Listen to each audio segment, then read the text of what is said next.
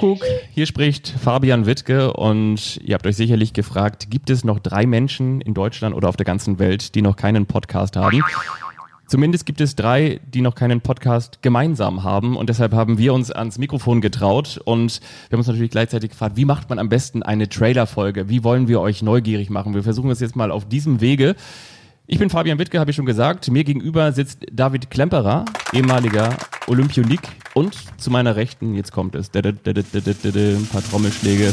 Der Mann, der in seinem Sport alles gewonnen hat, Beachvolleyball Olympiasieger wurde und Weltmeister. Herzlich willkommen, Julius Brink. Gold für die Beach Boys aus Deutschland! Gold für Julius Brink und Jonas Rickermann. Fabian, vielen Dank für die Vorstellung. Aber ich muss das korrigieren. Ich habe tatsächlich nicht alles gewonnen. Es gab gewisse Spiele, die mir immer noch wehtun, die ich verloren habe. Aber darauf werden wir dann in diesem Podcast irgendwann auch mal eingehen, dass es nicht darum geht, alle Spiele in deinem Leben zu gewinnen und alle Titel.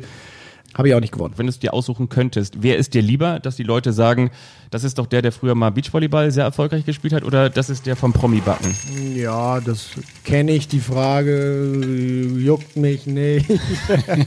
ähm, Glaube ich nicht. Nein, ja, das ist ja immer die Frage. Also ähm, das Olympia war 2012. Wir ja. haben jetzt, wenn ich recht, richtig rechne, sind es acht Jahre später. Das heißt, es gibt jetzt Kinder, die haben Promi-Backen gesehen, aber das Olympiafinale nicht. Mhm. Und äh, ich habe die Sachen ja immer im TV gerne gemacht, weil das für mich auch immer irgendwo etwas war, wo ich Interesse dran hatte. Und das war tatsächlich auch beim Backen oder Kochen, ist eine Leidenschaft von mir. Ich habe da unfassbar viel gelernt, deshalb habe ich jetzt auch, glaube ich, fünf Kilo zu viel auf den Rippen.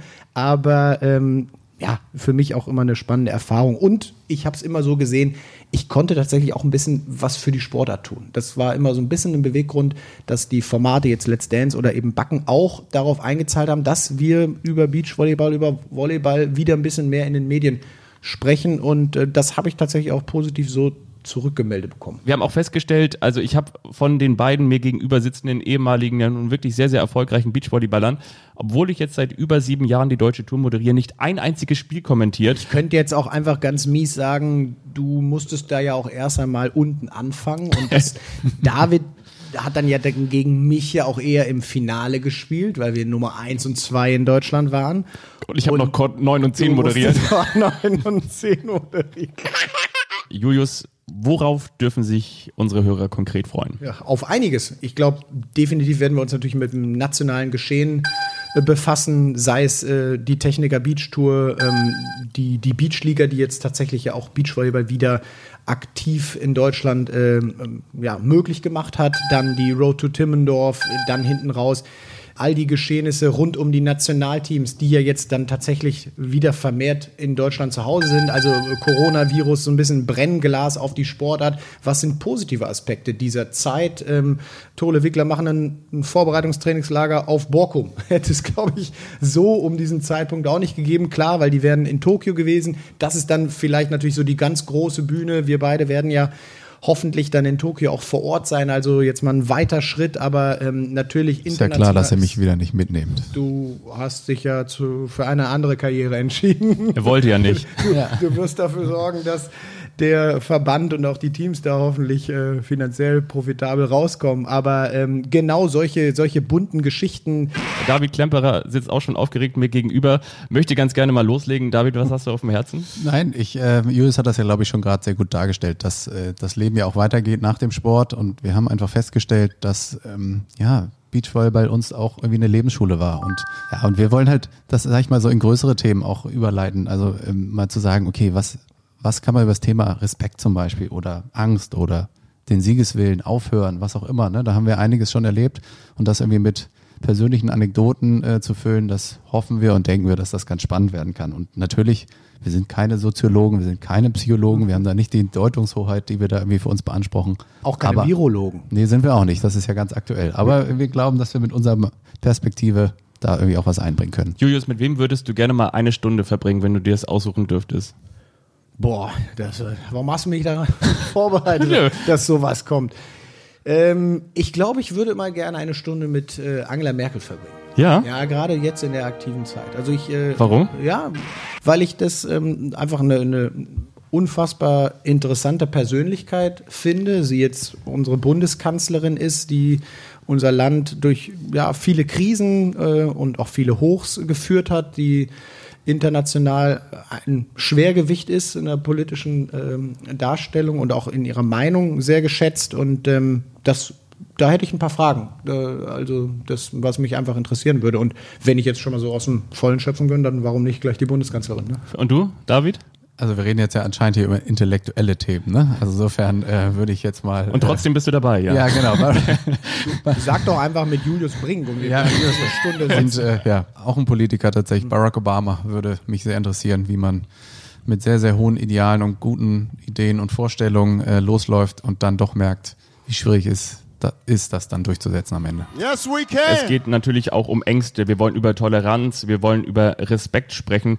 Was ich mich auch so ein bisschen frage, braucht man so einen gewissen Verdrängungsdrang als Spitzensportler, als Leistungssportler auch. Und zwar deshalb, weil man natürlich über einen gewissen Zeitraum den Fokus auf den Sport legen muss und gleichzeitig weiß, ich werde wahrscheinlich von dem, was ich damit erwirtschaften kann, nicht bis an mein Lebensende auskommen. Ich muss noch irgendwas nebenbei machen. Und trotzdem muss ich mich auf eine Sache fokussieren. Also will heißen, ich muss sehr viel Zeit und sehr viel möglicherweise auch Geld in den Sport investieren und weiß, wenn die Karriere dann irgendwann mal entweder gewollt oder ungewollt zu Ende ist, dann stehe ich vor dem nicht vor dem Nichts, aber dann stehe ich vor einer neuen Herausforderung, fang vielleicht mit 35 dann nochmal das Studium an.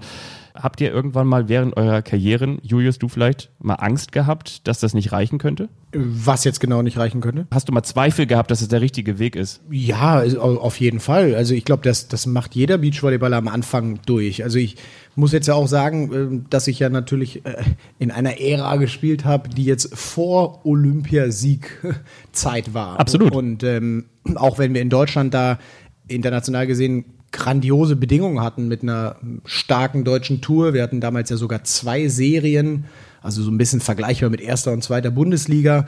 Und äh, Bedingungen, die ja auch von anderen dann geschaffen wurden. Frank Mackeroth, Arman Hager als große Zugpferde, Bronzemedaillengewinner von 2000, die haben ja auch, auch für uns damals das möglich gemacht, dass Beachvolleyball erstmal als TV-Sportart irgendwie bekannt wurde.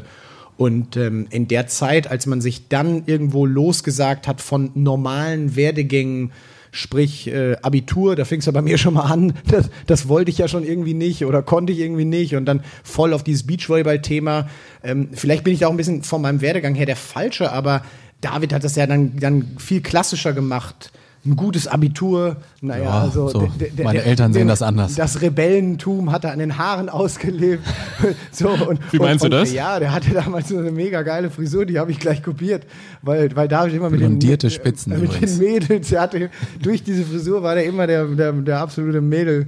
Mädelsschwarm und ich wollte das dann auch ähm, haben, aber das lassen wir jetzt mal hier kurz beiseite. Aber dann, dann geht man in Deutschland jetzt, äh, wenn man so einen akademischen Weg gehen mhm. will, dann, dann eben so seine Wege und Leistungssport dann zu betreiben, ist dann per se ja schon mal komplette Nische und Ausbrechen. Also da kann, glaube ich, jeder von zu Hause ausplaudern, dass, dass die Eltern das klar irgendwo unterstützen, aber wenn es dann wirklich heißt, äh, du äh, Papa, ich, ich weiß, du hast dir das alles selber erarbeitet in so einer Nachkriegsgeneration, aber äh, auf gut Deutsch, ich gehe meinen eigenen Weg, heißt jetzt nicht, dass mir das scheißegal ist, aber ich, ich mache jetzt mal kein Abitur zu Ende und ich äh, werde auch dann erstmal nicht studieren. Wie willst du dich finanzieren? Ja, ich habe da so einen Platz bei der Bundeswehr, Sportförderung und ähm, ja, dann, dann, dann ist es ja am Anfang eher so von der Hand in den Mund diese Ängste, dass das dann irgendwann mal nicht klappt, die hatte ich dann irgendwie nicht. Ich bin jetzt meinen Weg gegangen. David ist zum Beispiel einen ganz anderen gegangen und die Ängste hatte ich, hatte ich dann, dann eigentlich nicht. Diesen müsste man aber tatsächlich haben und auch in der Gesellschaft, die jetzt natürlich da auch Fahrt aufgenommen hat, sprich Job-Einstieg, ähm, Karrierechancen früh irgendwo festmachen. Da ist es ja eigentlich fast schon geisteskrank, wenn du diesen Weg Leistungssportler irgendwo einschreitest, weil du per se in der Gesellschaft damit, wir sagen immer ein bisschen was anderes, aber das ist, das ist ein Sonderweg und du bist damit eigentlich als Beruf irgendwo ein, ein bunter Hund. Und damit wir nicht nur innerhalb dieses Beachvolleyballfeldes bleiben, sondern möglicherweise auch noch die Slackline wackelig nach außen zur Außenwelt haben, bin ich da und werde versuchen, sowohl eure Fragen einzubinden, als auch die Fragen, die sich vielleicht von außen aufdrängen, den beiden Protagonisten hier zu stellen. Ich freue mich auf David Klemperer und auf die Strandpunkte von und mit Julius Brink. So sieht's aus.